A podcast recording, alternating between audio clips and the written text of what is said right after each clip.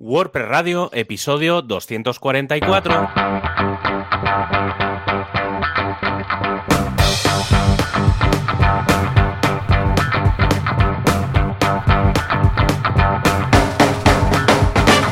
Hola a todo el mundo y bienvenidos a un programa más de este podcast, WordPress Radio del 9 de marzo de 2022. Hoy me gustaría comenzar mandando un fuerte abrazo a todos los compañeros de la comunidad WordPress ucraniana, principalmente a los compañeros de Kiev y, su comunidad de más de 1900 WordPressers y a todos aquellos que están en Europa y en otros países ayudando a dar soporte a sus compañeros de trabajo y colegas que aún siguen en el país, que no son pocos. Y sin mucho más que poder decir, aquí estamos Javier Casares desde javiercasares.com y Joan Boluda desde boluda.com. Hola Joan. Hola, ¿qué tal? Muy buenas. ¿Cómo estamos? ¿Cómo ha ido esta semana, Javi? Muchas migraciones, muchos eh, ah, artículos nuevos. Artículos no mucho, pues no he tenido mucho tiempo, pero, pero sí, alguna cosita. Sobre todo estos días me estoy peleando con. Además, creo que es un boluder. Ah, eh, ah sí, sí, de la academia, ¿no? Fran. Eh, porque, bueno, hay, hay, estamos separando un WordPress multisite en, en varios WordPress uh, simples. Divertidísimo. Y sí, sí, aparte, es, hay, hay algo raro en, en la instalación de base y nada, y es pelea continua hasta que consigamos que eso funcione. Pero bueno, creo que ya más o menos he conseguido, he conseguido ver un poco y tal, porque la verdad es que mm, el, tema, un día tenemos que hablar de, me lo voy a, me lo tengo que apuntar, de hablar del tema de WordPress multisite, multinetwork, que últimamente no, hay una mezcla entre, se ha puesto de moda, eh, que también lo entiendo, eh, que, que es muy útil, pero a veces se utiliza con malas razones. Entonces, creo que, sería bueno hacer un poco de resumen de cuándo utilizarlo, cuándo no, qué casos serían los mejores, no sé, hay que darle un par de vueltas, pero, pero porque tiene mucho potencial, pero a la vez se te puede montar un pifostio bastante monumental, que es lo que eh, le pasa a mucha gente. Y nada, y luego, bueno, ya lo comenté la semana pasada, que había escrito un, un post sobre el tema de mm, de la planificación, de cómo hacer los mantenimientos y tal, de, de, diferentes entornos, de quién interviene y demás. Y nada, seguimos con, sigo con eso con el cliente, pues un cliente bastante grande.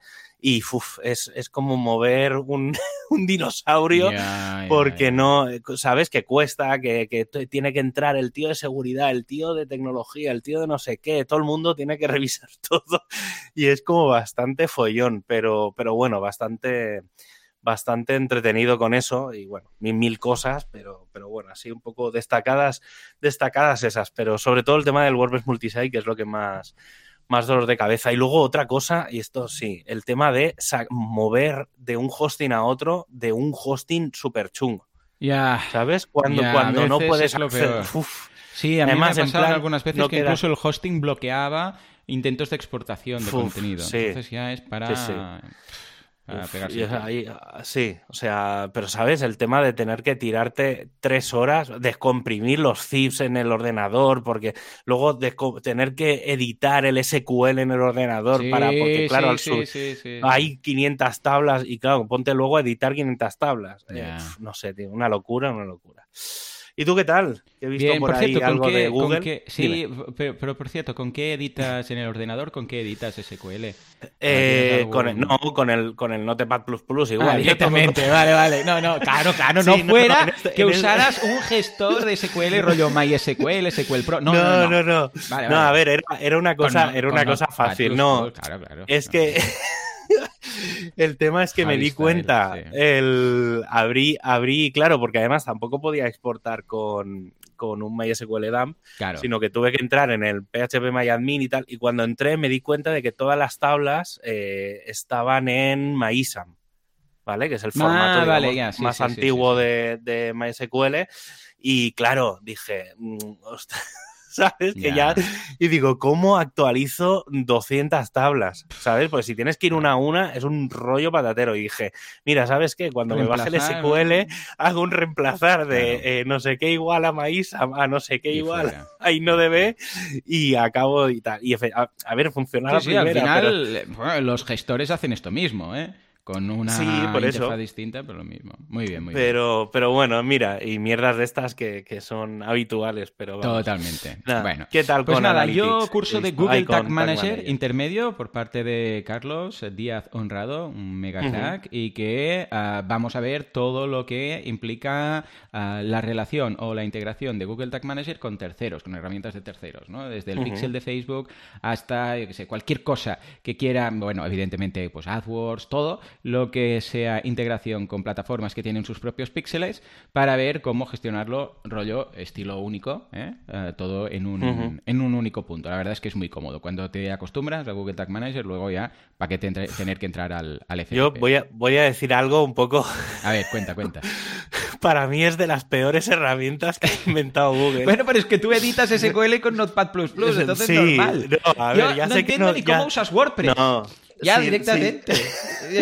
pues si podrías picarlo en HTML. bueno, yo antes de, antes de usar WordPress, eh, yo me monté mi pequeño CMS y dije, coño, si hay una cosa que ya lo hace. y me pasé a WordPress. Me pasé a WordPress, claro, piensa que yo empecé a usarlo en la 1.5, que solo había post y páginas, no, no, había, no había ni sidebar, tenías que añadir.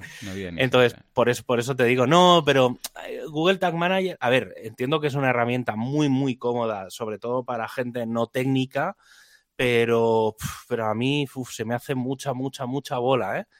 O sea, no, no, ya digo, ¿eh? no por el tema del uso, sino por las implicaciones técnicas que tiene. Pero, pero bueno, también obviamente yo soy el caso raro. O sea, en este caso soy muy consciente de que no soy el target de, esta herramienta, pero sí, sí, es una herramienta muy, muy útil. Yo sobre todo con Matomo también tienen, se, hace poco que crearon como una especie de Google Tag Manager el, bueno, no sé cómo se llama, pero se, llamará el Mato Tag Manager, que es un poco lo mismo. Y lo mm, alojas tú y tal, y bueno, está, está bien también. Está bien, ¿eh? pues está bien pensado añadir esto. Sí, no, el concepto es la leche. O sea, lo que pasa que, no sé, ya te digo, que me da mucha, me da mucha pereza. A nivel técnico me da mucha pereza. Sí, sí, no te entiendo. Pero bueno. En fin, lo que no da mucha pereza es eh, elegir un buen hosting. En este caso, a quien no le da pereza es al hosting a tener la web rápida y siempre uptime, nuestro patrocinador. Sí, efectivamente, y es que en este multiverso del universo del multiverso tenemos un universo en el cual SiteGround eh, simplemente se dedica a vender postres artesanos. Es una pena, están muy ricos y la gente los disfruta, pero no tienen el hosting que tenemos nosotros. Y la verdad es que teniendo un hosting tan rápido, tan seguro y tan eficaz, eh, escucha, el azúcar lo vamos a dejar apartado. Pues sí, efectivamente. Y si una cosa eh, tiene uh, SiteGround es que es rápida. ¿Cómo? Gracias a el caché y la optimización. Háblanos de ello, Javi. Pues sí, pues SiteGround tiene varios servicios extra que te pueden interesar. Por ejemplo, la tecnología de Google Cloud, que es la base de su infraestructura, y la red CDN gracias a Cloudflare completamente integrada. Pero también tienes eh, configuraciones de caché como el Proxy Caché con Nginx o el Supercacher para la caché de página y de objetos. Y por si fuera poco, siempre puedes configurar a tu gusto mediante SG Optimizer, que además hicimos un programa sobre este plugin, eh, podéis tirar para atrás y buscar en, el título, eh, que es su plugin para WordPress, donde optimizar, entre otras cosas, puedes optimizar la caché de PHP, eh, puedes configurar cosas del HTTPS eh, tienes eh, configuraciones para el tema del GZIP o el Deflate o el Broadly o las diferentes eh, sistemas que hay. O cosas bastante de optimización que son la minificación de CSS y de JavaScript. Estupendo. Échale un vistazo en siteground.es. Prestualidad, actuapreso. ¿Qué pasa con Gutenberg? Y con el Full Site Editing. Y, con WordPress, ¿qué sale? Y la nueva, y el 6.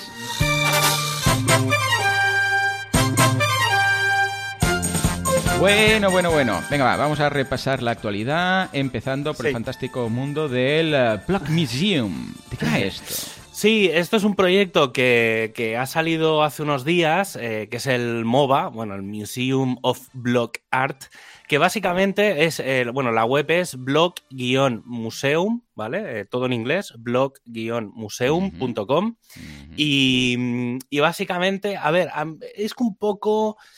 Eh, vendría a ser un poco como la página de los patrones, del directorio de patrones, pero en modo molón, ¿vale? Es decir, no dejan de ser, además, son patrones, ¿vale? Porque si entras, verás que puedes, bueno, puedes navegar, hay un montón, hay un montón de chorraditas, porque en el fondo son chorraditas. He visto un Mario Bros hecho con tablas. ¿Qué dices? sí, a ver, está bien, no sé si es que ya te digo que son chorradas, pero claro, ves cosas bastante guays. Por ejemplo, he visto también otro que era como una imagen y entonces con un montón, un montón de filtros que parecía un cuadro moderno, raro. No sé, hay, hay cosas bastante guays. Y lo guay es que te viene el código del, bloque muy en modo, que ya digo, ¿eh? muy en modo como, los, como el directorio de patrones, que básicamente lo puedes copiar y pegar dentro de, tu WordPress y entonces tienes esa copia, digamos, de ese museo, lo tienes ahí. Para mí hay, o sea, tiene mucho sentido eh, en esta, este tipo de proyectos porque mm, sí que es verdad que el directorio de patrones está, digamos, tiene como objetivo Mm, elementos mm, sencillos, ¿vale? Por ejemplo, la típica, la típica tabla de precios de tres tablas con tres columnitas, o sea, bueno, con una tabla con tres columnitas, tal. Es decir, la idea es que el directorio de patrones te dé la base para construir determinadas secciones dentro de la página eh, y esto ya es idas de olla, ¿vale? Por eso es como un poco el museo, ¿vale? Pero mm, no sé, me ha parecido interesante porque ya te digo, ¿eh? tampoco es que haya muchas, muchas cosas. Entiendo que es un proyecto nuevo y que, bueno, ya demasiadas cosas he visto mm. eh, que me han parecido tal. Pero bueno, estaba entretenido y he dicho, mira, creo que puede, o sea, eh, creo que enseña muy bien bien o mal, ¿eh? Obviamente es, está considerado, entre comillas, arte, entonces, como cualquier cosa de arte, pues eh, por detrás o por debajo, por ejemplo, el, Mario Bros. este que, que, os decía, pues claro, está hecho así como con tablas y demás. Entonces, claro, técnicamente es un horror, pero visualmente mola mucho. Entonces, la gracia, digamos, es, es eso, es sobre todo se han focalizado en que quede chulo y no cómo de mierda es hacerlo. Entonces creo que es bastante significativo el, el, proyecto. Y dije, y he dicho, bueno, creo que está, es, significativo como para, como para comentarlo. Pero bueno, la, gracia, ¿eh? No simplemente por si alguien le da alguna idea, pues bueno, pues bienvenido. Bienvenido sea. Sobre todo, ya digo, ¿eh? lo que más me ha molado es que está el código, entonces puedes copiar y pegar y te lo pegas y te lo metes en... O sea, es todo lo contrario a los NFTs. ¿Sabes? me ha parecido como el, el, es toma para todo el mundo. Y luego, ayer, no, ayer no, el lunes por la tarde em, salió el eh, plugin que llevo comentando desde hace, muy cansino con esto, que es el plugin del Performance Lab. Es decir, ah, que, qué? Llevo, llevo semanas eh, comentándolo. A ver, por un lado, porque lo estuve probando el fin de semana, con antes de que, antes de que saliera la compilación final, o bueno, la, primera compilación, el sábado, el domingo estuve haciendo, dije, voy a, voy a probarlo, a ver, a ver realmente qué es lo que nos vamos a encontrar.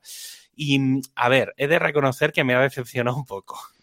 es, un, es, un, a ver, eh, eh, no olvidemos el concepto de lo que es este plugin. Es un plugin eh, que va a incluir funcionalidades, es decir, es un plugin que podríamos comparar a Gutenberg, eh, y que esas funcionalidades se supone que son pruebas que en un futuro irán integradas dentro del propio WordPress. ¿Vale? Entonces, eh, yo me esperaba algo más. ¿Vale? Es decir, lo que está, lo que hay mola pero creo que se ha quedado corto. También he de reconocer que cuando preguntaron en su día, ¿nos esperamos a que la funcionalidad esté completa o lanzamos ya? Yo dije, no, lanzamos ya. ¿Vale? Pues si no es el típico proyecto que se queda ahí. No se acaba nunca... porque, claro, se pueden ir añadiendo y añadiendo y añadiendo. Sí, sí. Claro. Entonces, de todas formas, eh, como ya está en el repo, la idea es que empiece a ser continuo, ¿vale? Entonces, supongo que empezarán a salir cada X semanas versiones nuevas y tal. Entonces, bueno, y también se ha lanzado como beta, ¿eh? No, no es experimental, pero todo lo que hay funciona. Entonces, ¿qué lleva? Básicamente lleva cuatro cosas. La más destacada, o sobre todo la idea inicial de por qué se hizo este proyecto, es todo el tema de las imágenes en formato WebP. ¿Vale? Hay que, eh, bueno, como muchos ya sabréis, el JPG es un formato que es el que todo el mundo utiliza para las imágenes, pero no es óptimo desde el punto de vista de que ya hay formatos nuevos eh, que tienen, mantienen la calidad de los, de los JPG, pero eh, hacen que pese menos, ¿vale? exacto, sí, sí. Y uno de estos formatos eh, lo creó Google hace un montón de años, que es el WebP.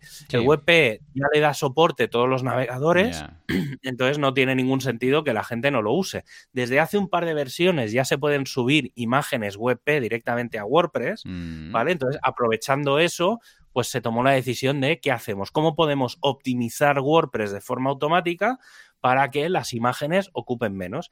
Y entonces lo que se ha hecho es que cuando subes una imagen, eh, ya sea desde el post, bueno, cuando subes algo al media, que sea una imagen en JPG, em, lo que se hace es crear las alternativas en WebP. ¿Vale? Vale, Esto, por, tiene, tu cosa, ¿eh? Porque tienes, subes las JPG y también las web. O sea que vas a Ya, ¿sabes qué pasa? Que, que em, hay redes sociales que aún no pillan la WebP. Entonces el Object Graph, eh, digo, el Open Graph este, no, no, no, lo pilla. Entonces, claro, mm, a veces aún se necesita pues tener un par de, versiones de la imagen para que se pueda servir mm. cuando se comparte en redes sociales. Que digo yo que también que les cuesta ya añadirlo y así solo tenemos un tipo de imagen. Sí, sí, ya digo que el WebP ya es un estándar de facto, ¿vale? O sea que no en ese sentido. Aparte, a diferencia del JPG, hmm. WebP es, es abierto. ¿vale? Ah, vale. Mm, ¿Ves? Curioso. También tiene, tiene, claro, es que por eso se creó, para no, porque hmm. Google dijo, no quiero pagar licencias de, del, de este formato.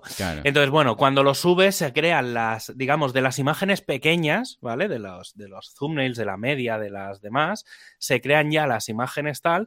Eh, yo, por ejemplo, me he encontrado varias cosas que ya las he reportado, por esto el, fin de semana lo, dejé en el Slack, no quise abrir tickets, porque sé que hay un montón de cosas que están en desarrollo, pero, por ejemplo, el tema de, vale, se han creado las imágenes en WebP y cómo las pongo, ¿vale? Porque cada vez que ponía algo me salía el JPG, no encontraba las imágenes en el WebP, no era un follón. Y entonces sé que están trabajando en ello, pero bueno, era como un primer paso para probar. Y luego hay tres elementos que van añadidos al eh, Site Health, al salud del sitio. Básicamente es, si tu sitio soporta el formato WebP, como, formato de imágenes, es decir, te saldrá un aviso de eh, tu sitio soporta o tu sitio no lo soporta. Ponte en contacto con tu hosting para que le den soporte. Eso sobre todo viene, el, mm. tema de dar soporte o no, es por si las librerías, las extensiones de PHP, del Image Magic o del GD están o no están actualizadas. ¿Vale? O por ejemplo, si tienes un PHP muy viejo, pues mm. te dirá que no le da soporte, ese tipo de cosas. Y luego han añadido también dos más, dos avisos más. Uno es si estás usando eh, caché persistente de objetos, ¿vale? Sí, o sea, si tienes Redis, Memcache, o tienes algún plugin de estos, pues como por ejemplo el, SG Optimizer y demás, eh, básicamente te avisará de si estás utilizando esa capa de caché o no, ¿vale? No, no, no tiene más seguramente van a añadir más cositas, pero por ahora simplemente te avisa de eso. Y luego otro que creo que se queda corto y hoy hmm. justo, justo antes de empezar el programa estaba discutiendo con un tío en el Slack precisamente de esto, porque me decía, pero es que eso lo tienes en otro lado, digo, ya, pero me he puesto mi sombrero de usuario, no el de técnico. Digo, entonces, claro, el tema es que dentro del, del salud del sitio habrá una, un bloque, una zona que te dirá si tienes muchos CSS y JS encolados. Vale. ¿Vale? Sabéis que cuando tú le puedes. hay una función dentro de. Entonces, eh, los plugins, los temas, le puedes decir encola, encola esto. Y entonces, ¿qué pasa? Que claro, llegará un momento en el que, desde el punto de vista de performance, em, pues puedes tener muchos CSS y muchos JS. Y entonces, este, esto te dará un aviso. Y entonces, claro, yo les dije, vale, está muy bien que te dé el aviso pero decidme qué es lo que está mal o, qué plugins son los que están metiendo más CSS o no, no sé, necesito algo más de chicha. Y me dice, el tío este me decía, eh, pero claro, para eso tienes el Query Monitor. Digo, ya, mm. pero, pero soy un usuario, ¿no? Yo el Query Monitor yo lo conozco, pero no como usuario yo no tengo por qué saber. O sea, esto estamos hablando de funcionalidades que vienen dentro del propio WordPress. Entonces, lo que no puede ser es que me avises de que hay algo que funciona muy mal y no me digas qué es. Claro. Entonces, yo creo que mm, la mentalidad de la gente que está haciendo este plugin, obviamente, es extremadamente técnica y no se lo ha revisado nadie. Entonces, bueno, a ver, es, volvemos a lo del principio, ¿eh? Es una primera versión, eh, hay trabajo por hacer, pero mm, bueno, mm, yo también, a ver, tengo la suerte de que conozco en persona al como un poco uno de los jefecillos del, del proyecto, uno de los más líderes, y entonces le voy a escribir, le voy a decir, oye, enfocad por aquí o hablad con el equipo de TES para que haga un poco de experiencia de usuario, porque es que eh, no, se nos está yendo. O sea, está muy bien el proyecto, pero no creo que sea lo, lo, que. No creo que consigamos lo que realmente deberíamos de conseguir. Que es que si queremos avisar a los usuarios, entre comillas, normales, les demos un aviso de, oh, ya, y no les expliquemos qué es lo que está pasando. ¿Vale? Porque entiendo que sí, que si el, que si el, el, soporte WebP no va, te dice, ponte en contacto con tu hosting, pues ya está, ahí tienes la solución. ¿no? Es que nosotros ya no podemos hacer más.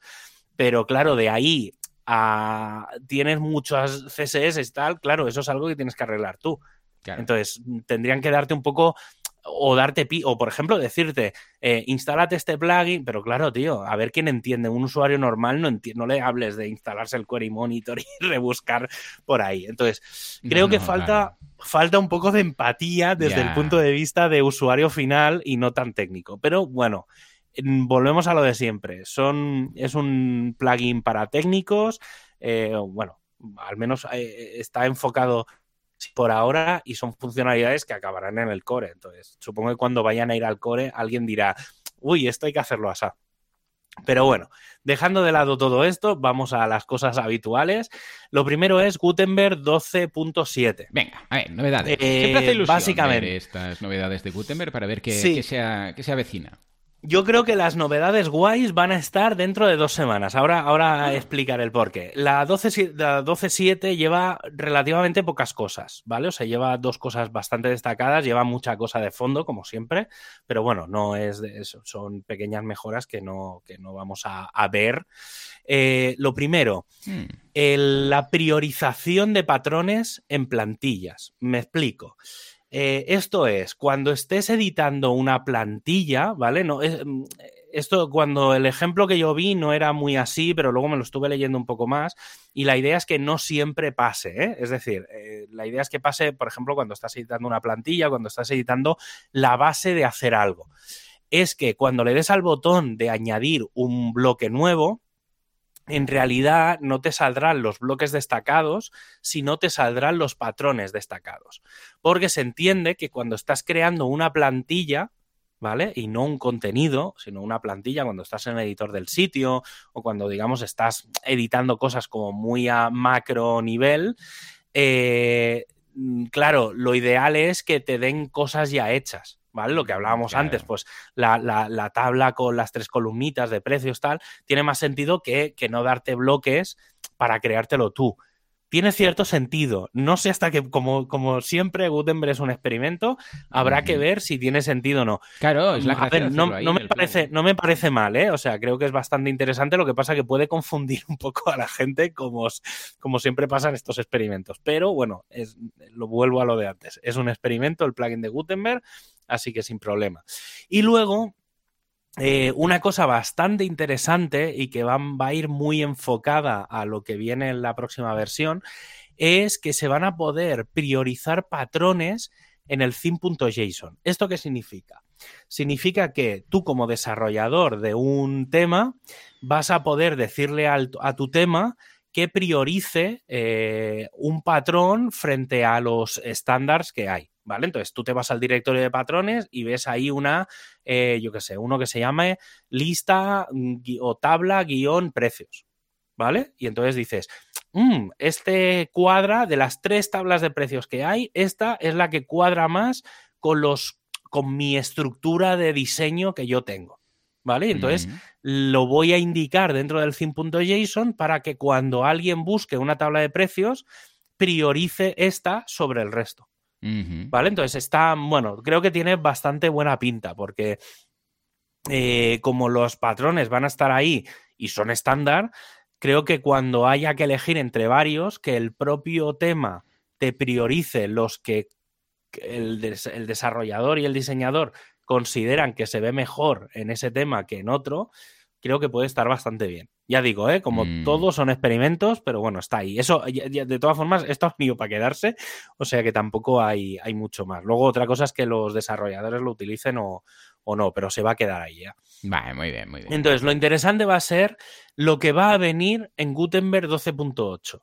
Recordemos que esta semana el 12.7 salió la semana pasada, esta semana sale la 12.8 beta, o la, bueno, la RC en realidad, y la semana que viene saldrá la 12.8. Lleva tres grandes cosas. Primero, la activación ya de los estilos múltiples, ¿vale? Que esto lo comentamos, yo pensaba que iba a venir en WordPress, en WordPress 5.9 y al final no vino. Y entonces lo que va, eh, ¿cómo va a funcionar el tema de los estilos múltiples? la, idea es, la idea es, em, digamos, es como hacer una especie de theme.json, ¿vale? De diferentes theme.json que tú vas a, por ejemplo, me lo invento, ¿eh? Pero vas a llamar uno que sea oscuro.json claro.json, amarillo.json, no sé, ¿eh? me invento esos tres.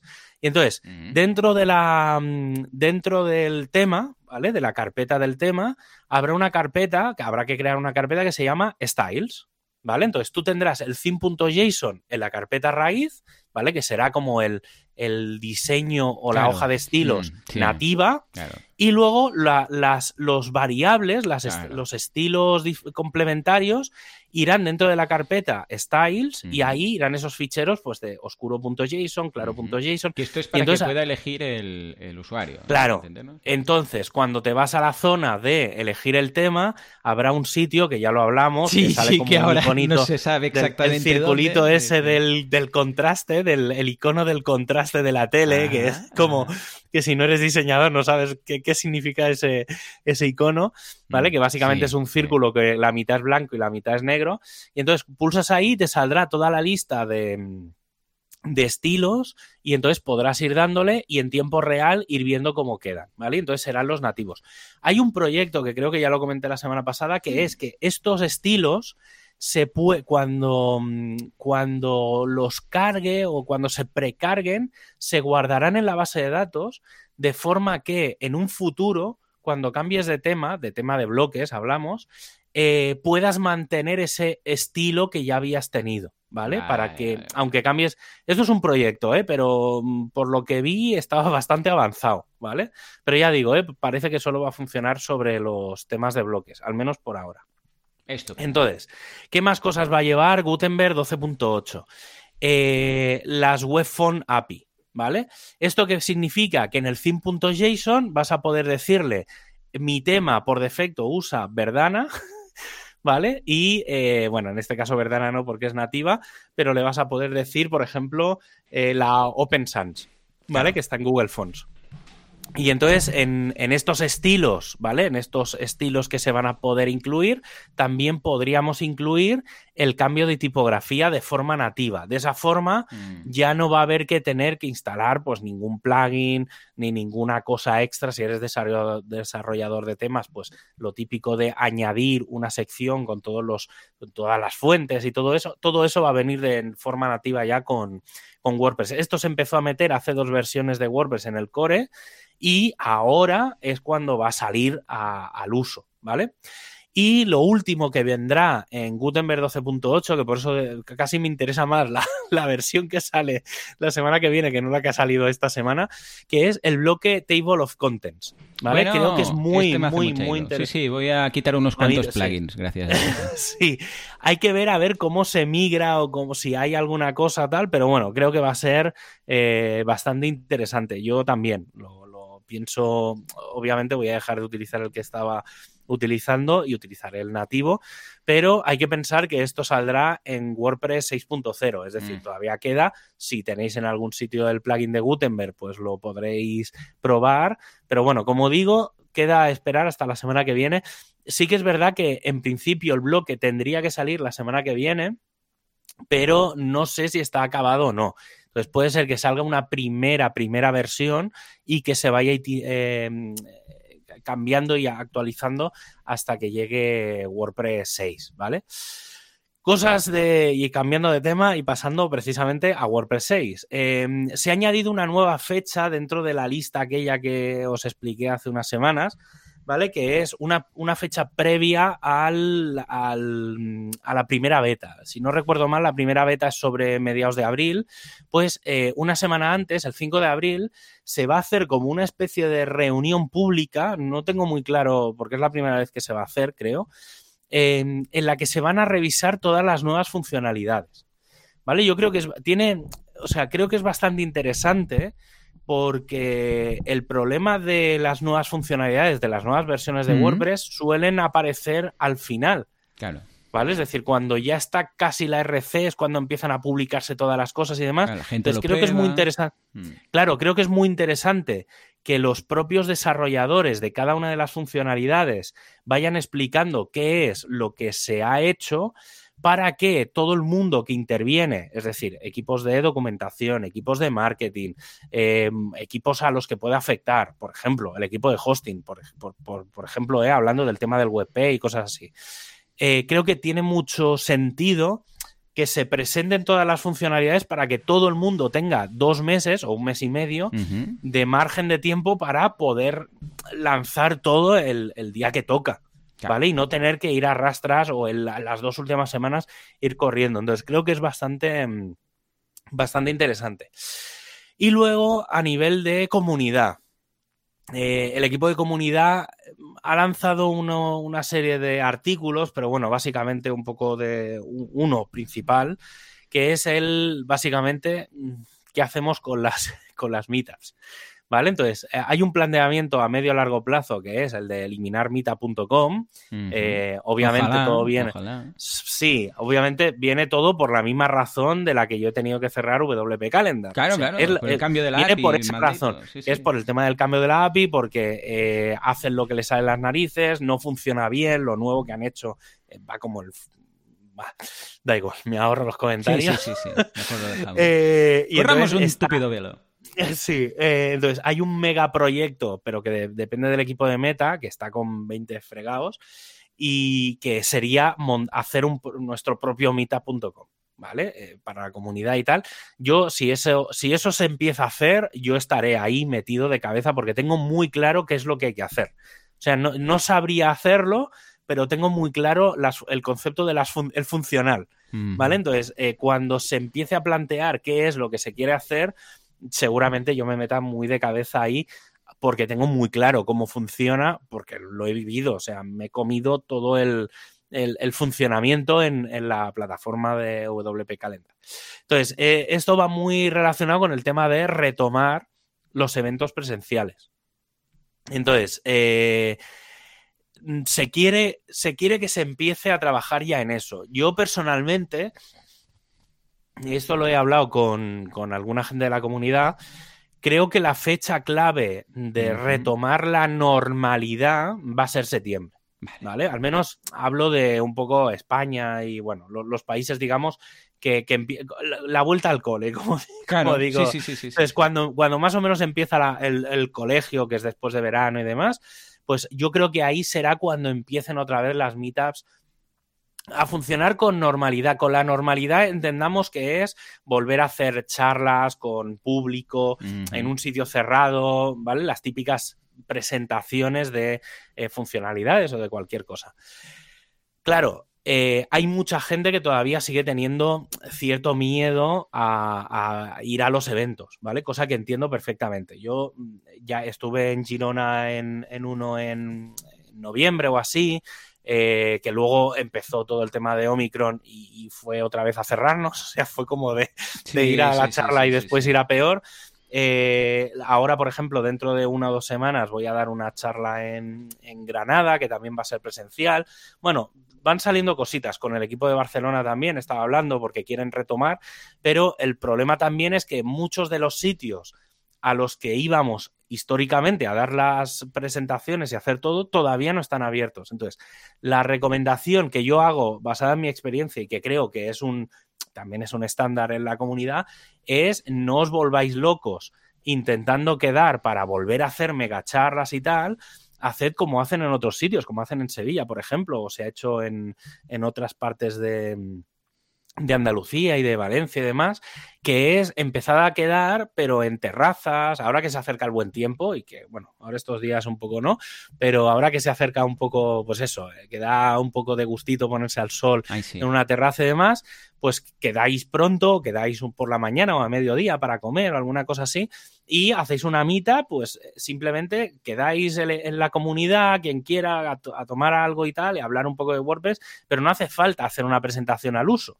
¿vale? O sea, una meetup es simplemente dos personas quedando a tomar una cerveza o cualquier cosa, ¿vale? Entonces, eh, partamos de eso de aquí hasta septiembre, ¿vale? Pero empecemos a, volver a regenerar la comunidad. y eso, porque eso va muy relacionado con el siguiente punto, que es reactivar comunidades locales, ¿vale? Yo puedo poner un ejemplo que es la de Santa Coloma, que es donde, claro, estaba gestionando yo. Claro, mm, claro, yo ahora ya no estoy ahí. ¿Vale? Entonces, mm, hasta que vuelva, que no sé cuándo va a ser, claro, yo no sé quién se va a poder quedar con la gestión de eso y tampoco tengo claro que se puede hacer en donde lo estábamos haciendo. Entonces, eh, claro, e, esa reactivación de las comunidades locales va a ser complicada. Entonces, lo que sí que diría también es que los que hayáis estado dirigiendo, un poco gestionando esas comunidades locales y ahora pues no estéis, por la razón que sea, eh, intentad sobre todo ayudar a encontrar a alguien que os pueda suplir. ¿Vale? Es decir, no os cerréis en banda, sino que haced un poco eh, para intentar volver a activar eso, pues las comunidades, el tema de cómo volver a mandar mails y demás. Sé que el equipo de marketing, al menos el de España, está preparando bastante mm, material sobre el tema de comunicación, de cómo, de cómo publicar y tal, y bueno, no sé, mm, hay cositas ahí.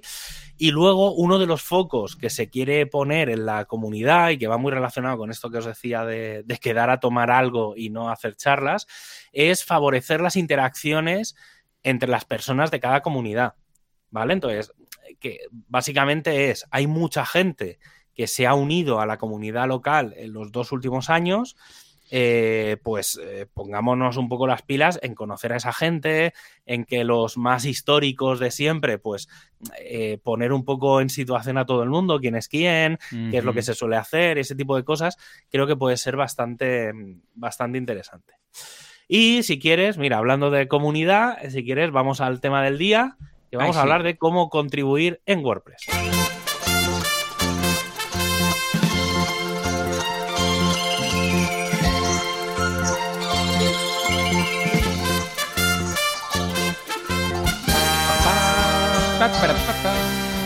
Bueno, bueno, ¿cuántas veces hemos escuchado esta música cuando éramos peques y ahora de mayores? Ahora de mayores. Sí, sí, sí. En fin, venga, va. Trae, trae, tema, porque en muchas ocasiones pensamos que no somos, uh, we are not worthy de colaborar en WordPress, pero en realidad es más cercano de lo que nos podemos imaginar. Evidentemente, mm, igual pues tienes que ser un gran programador para empezar a tocar cosas del core, pero yo aquí donde me veis, que no considero que sea programador, entiendo el código, pero no podría hacer nada muy potente, y he contribuido en el core. pues nada, arreglando pequeños detallitos, incluso en... mira, mi primera contribución en el core que esto no hace falta que sea en el core o no hace falta que, contribuyáis, eh, contribuyáis por código, como veréis, fue una falta de ortografía. Imagínate tú, porque estaba revisando un... Nada, estaba revisando un código para saber cómo funcionaba y vi que había una cosa que estaba mal y dije, ay va, voy a probar. Más que nada para ver cómo era el proceso de enviar algo al track.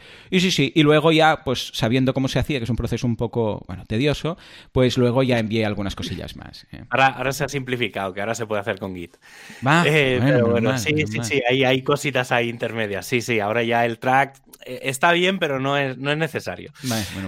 pues mira, la temporada pasada dedicamos los programas 204 206, por si alguien quiere verlos, a mm. hablar un poco de cómo funciona la comunidad WordPress. Hablamos de cómo funcionaba, pero no expliqué exactamente de cómo, contribuir en sí.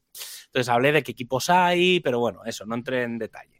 Y hoy os voy a traer deberes, que ya sabéis que me, que me encanta hacerlo, y en calidad de si cuela cuela y eso, que ganamos todos, porque no os equivoquéis, en WordPress se puede colaborar de muchas formas, comenzando por la principal, usarlo.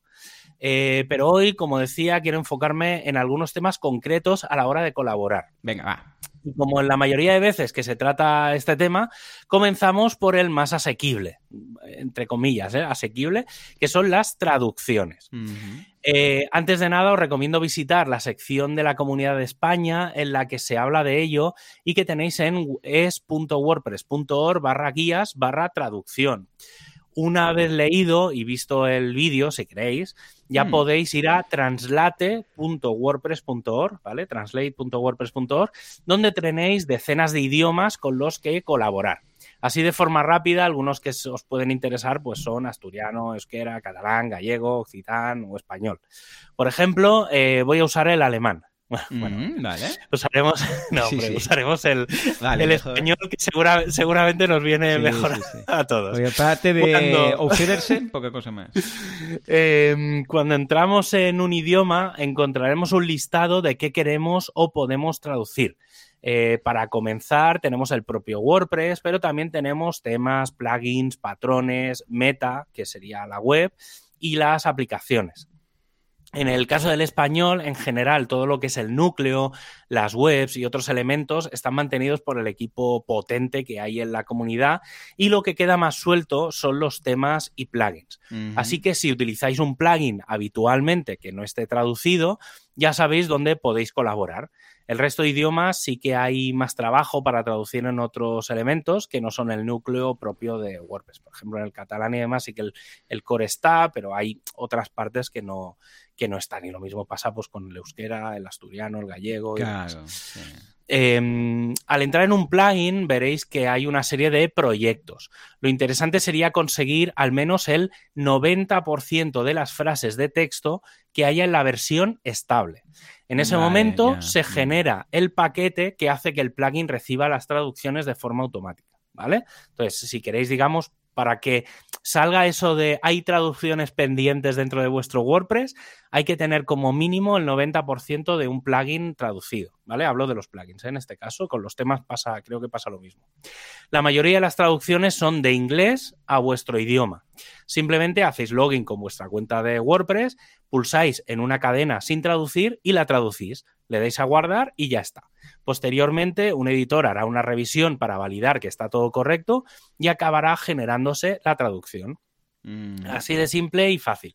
Si queréis estar más metidos en el meollo del asunto, siempre podéis visitar el canal de traducciones que hay en el Slack de WordPress España, donde se reúnen los editores y podéis hacer consultas si tenéis dudas en cómo traducir un concepto.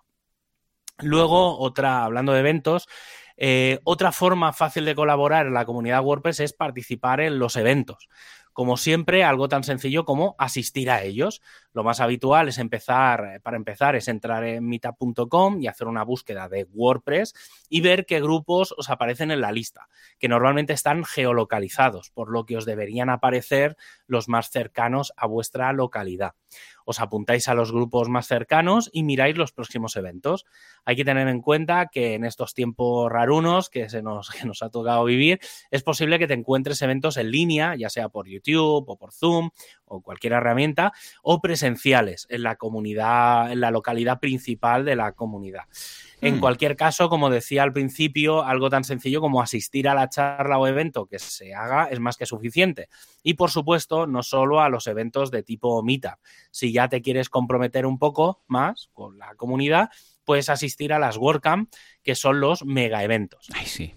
En, cualquier caso, eh, además de asistir, puedes ayudar en los eventos de dos maneras más. La primera es colaborando en la organización del evento. Seguro que los anteriores y actuales organizadores te dan la bienvenida, eh, te presentan al resto del equipo y podéis buscar lugares habituales o rotatorios donde celebrar las reuniones. Y si queréis participar, eh, que ya sé que es algo que puede dar algo más de vergüencilla, es con alguna charla. No has de ser Steve Jobs presentando el iPhone, has de ser tú mismo con tu mecanismo. Por poner, por poner un ejemplo, mi primera charla fue en Barcelona, en la que está, estábamos, hablo de meetups, ¿eh? Em, que ya había hecho alguna cosa antes. Em, en la de Barcelona estábamos 25 personas y expliqué eh, lo que expliqué fue cómo instalaba y configuraba un WordPress cada vez que tenía que hacerlo. Algo tan sencillo como subo los ficheros por FTP, edito el WP config para poner pues, la base de datos, instalo y demás. Y una vez dentro voy, a pase voy paseándome por todas las pantallas de, los ajustes, ajustando lo que me parece mejor. Y, y sí, algo tan sencillo como eso fue mi primera charla. La primera pregunta que me hicieron fue, esto es que además no se me olvidará en la vida, ¿por qué pones UTC más uno en la zona horaria y no Madrid? Ya, ya, esto lo descubrimos en su momento. Pues, ¿Te acuerdas? que lo pues descubrimos pues llevaba 10 años, sí, sí, fue Conti. llevaba 10 años y no me había dado cuenta de que después de estábamos saliendo de la meetup y nos dice, pero ¿por qué no podéis Madrid? Y nosotros nos miramos con cara de tontos, ignorantes, como, perdón. Claro, nunca habíamos bajado, que es un scroll, a ver, es que es un scroll infinito. infinito.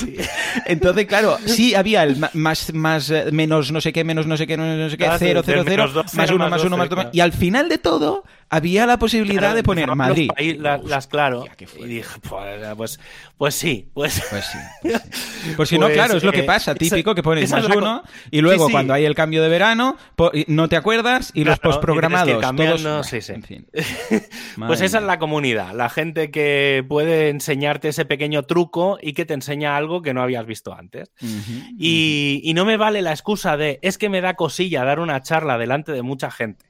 Por un lado, porque hoy en día tienes la posibilidad de hacer las charlas desde tu casa, con una webcam y con un PowerPoint o con la inestimable ayuda de otras personas de la comunidad que te pueden ayudar a perder el miedo con un poco de entrenamiento y guiándote en cómo hacer la presentación, tanto la parte visual como la parte hablada. De nuevo, si no sabes por dónde empezar, siempre es un buen momento ir a tu grupo de Meetup más cercano, apuntarte y presentarte, porque te van a recibir con los brazos abiertos. Sí, señor. Luego, uno de los nuevos equipos en los que participar es el equipo de fotografía, que hemos ido hablando estas últimas semanas. Y esto es como la última incorporación que he tenido que hacer rápido aquí porque todavía no estaba. Este equipo viene de WordPress Photo Directory, que tenéis en wordpress.org barra fotos, fotos en inglés, como siempre, y que es un nuevo proyecto en el que cualquiera puede subir imágenes libres de derechos y que, aunque tienen ciertas reglas, son bastante simples de cumplir. Por un lado, que no se vean caras de personas, por otro, que no haya logotipos de nada y la verdad es que poco más. De todas formas, es cuestión de leerse las normas antes de subir las imágenes y ya está. Y aparte de colaborar enviando imágenes, también se puede colaborar revisando las imágenes de otros para validar que se cumplen esas normas y otras como el tamaño y el peso de las imágenes. Lo mejor de esto es que no has de saber prácticamente de nada. A ver, quiero decir que no hay que saber idiomas, ni tecnología, ni nada parecido. Solo entender un mínimo de inglés para leer la documentación, que además seguro que en breve estará en español, y ganas de dedicar media hora, una hora a la semana a verificar si hay imágenes en cola y a probarlas. Si eres una. Si, si eres más una persona de marketing y contenidos, también tenemos faena para ti. Y es que de forma frecuente se van publicando contenidos en el sitio de la Comunidad de España. Así que es una buena forma de contribuir eh, el ayudar con la publicación de contenidos en español. Yo, mira, por ejemplo, hoy, ahora que ha salido el plugin este del Performance Lab, una de las cosas que tengo apuntadas para hoy es escribir un post resumiendo un poco qué es el proyecto y demás para que salga en es.wordpress.org. Eh, para empezar, puedes entrar en la web de España, en, que es es.wordpress.org, y allí ir a la sección de colabora. Uno de los elementos que allí encontrarás es en el participa en el blog y al darle una ojeada, pues bueno, te lees un poco lo que, lo que pone por allí y tal. Aparte, por ejemplo, también podéis poner propuestas de cosas que os gustaría leer en el blog, ¿vale? Pues, oye, me gustaría, ahora que he visto que Javi ha hablado del Performance Lab, ¿por qué no publiquéis un artículo sobre el Performance Lab? Y entonces alguien vendrá a, tocar la puerta y dirá, oye, que me han dicho que has hablado de esto, ¿por qué no escribes un post?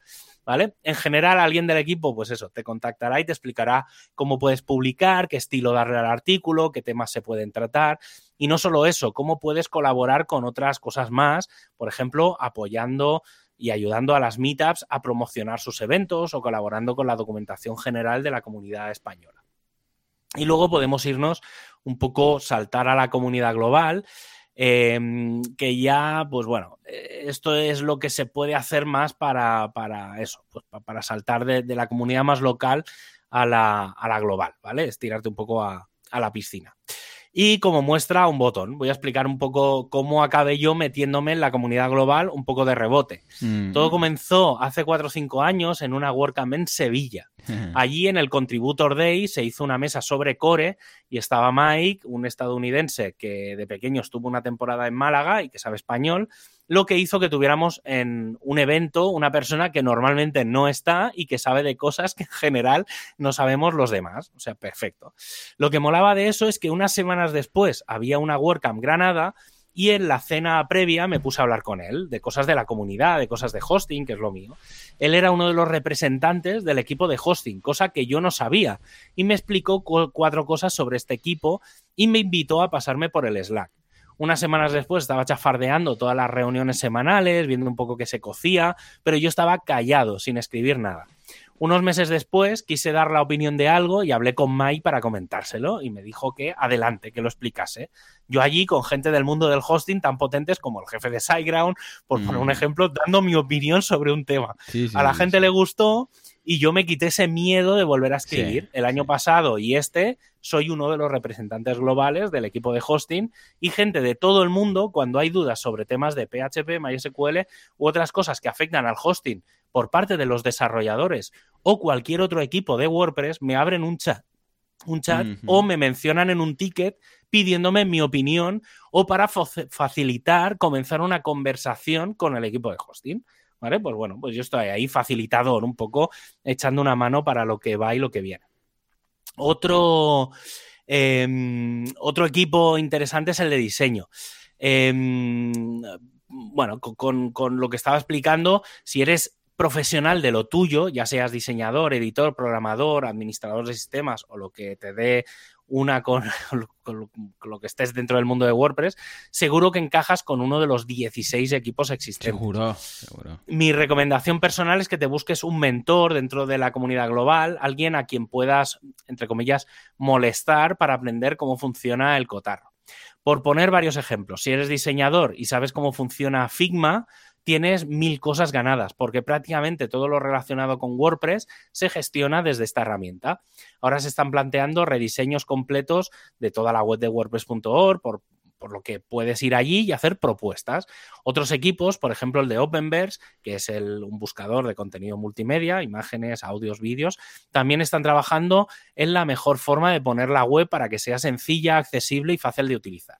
Solo has de dar tres pasos. Darle una ojeada a la web del equipo de diseño, que está en, este caso está en make.wordpress.org barra design, barra make.wordpress.org barra design, entrar en el canal de design del, del, Slack global, ver cuándo son las reuniones semanales y pasarte por allí a leer, ojear y ver qué se cuece. Cuando encuentres a los responsables del equipo, lo puedes, les puedes preguntar al final de las reuniones, normalmente hay un rato de tiempo libre, precisamente para estas cosas de presentarse o intentar aprender y colaborar. Intenta ver si te apetece colaborar con alguno de los proyectos que tengan abiertos y quien está trabajando con él, pues preguntas y participas.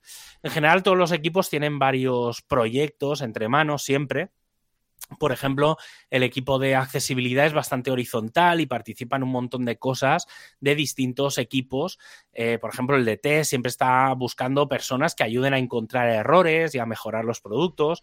Y el equipo de WordPress TV siempre tiene algún vídeo en cola para revisar, ¿vale? Ver que se cumplen las reglas y publicar en la plataforma o puedes ayudar a subtitular esos vídeos. ¿Vale? Y obviamente el equipo más complejo y donde hay más trabajo es el de Core. Dentro del propio equipo de Core hay muchas patas en las que poder participar. Está la gente del editor de Gutenberg, están los que revisan los tickets, los que, mm, o sea, sí, los que revisan o desarrollan los temas 20 y algo. Eh, desde hace unos meses también está el equipo de performance, del que llevamos medio programa hmm. hablando. En fin, una vez más, lo mejor es buscar si en el equipo hay algunas office hours, ¿vale? Hay algunos equipos que tienen como esas horas. Eh, y ahí puedes encontrar quién orientarte, eh, ¿vale? Pues en cuanto a un trabajo y a partir de ahí, pues empezar a colaborar. Como digo, la comunidad es muy grande, hay miles de personas repartidas por todo el planeta y es decir que muy buena gente, gente muy amistosa, gente con la que compartes la pasión por todo lo que puedes hacer por WordPress y gente dispuesta siempre a ayudar. Así que si quieres dejarte ayudar y quieres participar, solo has de preguntar a alguien que esté un poco metido que te ayudará a seguir tu camino de baldosas amarillas. Totalmente. Oh, qué poético que lo has hecho. sí, sí. Ah, de verdad, empezad y luego veréis cómo es un vicio. Eh, muchas personas que venían, eh, típica WordCamp y Meetups, que venían como asistentes luego como voluntarios y luego como speakers, ¿sí o no? Típica persona que dice, bueno, va, la próxima me animo a voluntario, porque claro, voluntario, pues como no estás en, la tarima, sino que vienes y te mandan, esto para aquí, lleva esto para allá, ah, ayuda a este ponente a ponerse el micro, bueno, todas esas cosas. Y claro, cuando ya se te han pasado los nervios tontos y ves que es como una gran familia y es todo muy informal, bueno, informal, profesional, pero que es todo muy familiar y ya conoces al resto, es como si fuera tus compañeros de trabajo, tu clase. Además, luego estas personas eh, les empiezas a seguir en Twitter. Mm, seguramente coincidiréis con algún cliente, empezáis a trabajar juntos, no sé qué. Y al final es como un grupo de compañeros. Hombre, no digo que sean vuestros amigos del alma, pero es un grupo de compañeros con los que te vas a tomar unas birras. Entonces, eh, la, la WordCamp es como juntarse unos cuantos más, para entendernos, pero no, eh, no hay nervios. Cuando lo conoces, no hay nervios. Hombre, igual al momento de subir siempre, pero como conoces a todos los que están ahí, eh, pues ya es distinto. al final, la verdad es que es muy sí.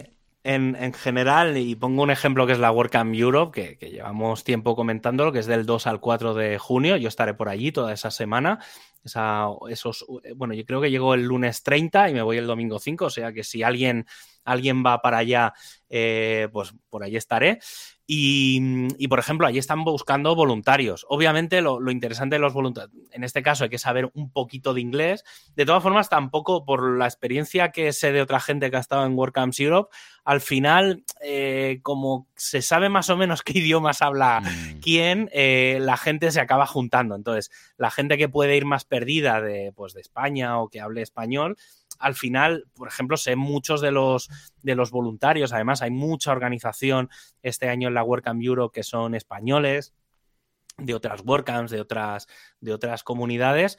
Y bueno, por ahí estará. Yo este año, por ejemplo, he tomado la decisión de eh, tomármelo con calma, que vengo también de, una tralla bastante importante de, de, eventos y demás, y voy de asistente. No he querido ni poner ponencias, no, estoy en modo un poco tranqui, ¿sabes? De, creo que va a ser de las primeras veces en muchos años que voy a una WordCamp a ser asistente, ¿vale? Simplemente a, asistir, a ver un poco qué es lo que hay y demás.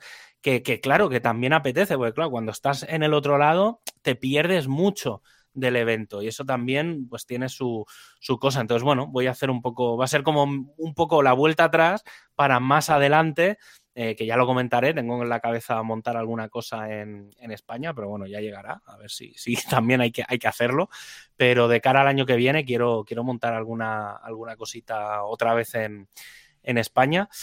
Pero bueno, ahí está, ya os digo, si queréis, ahí empiezan a haber eventos ya por, por Europa, eh, la WordCamp Irún será a finales de. a mediados, finales de mayo, ¿vale? Creo que va a ser la primera antes de la WordCamp Europe, digamos, la primera antes de verano. Luego, después de verano, habrá, habrá alguna más.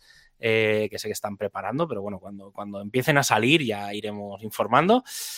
Bueno, no sé, es, una buena forma también de retomar. Yo personalmente, no, por, por idas y venidas, no he podido ir a las dos WordCamps Europes que me había propuesto. En alguna casi tenía el, el, el billete de, de, para ir. No, ya me quedé justo antes, ya no lo pude cancelar, pero ya ni pillé hotel ni nada.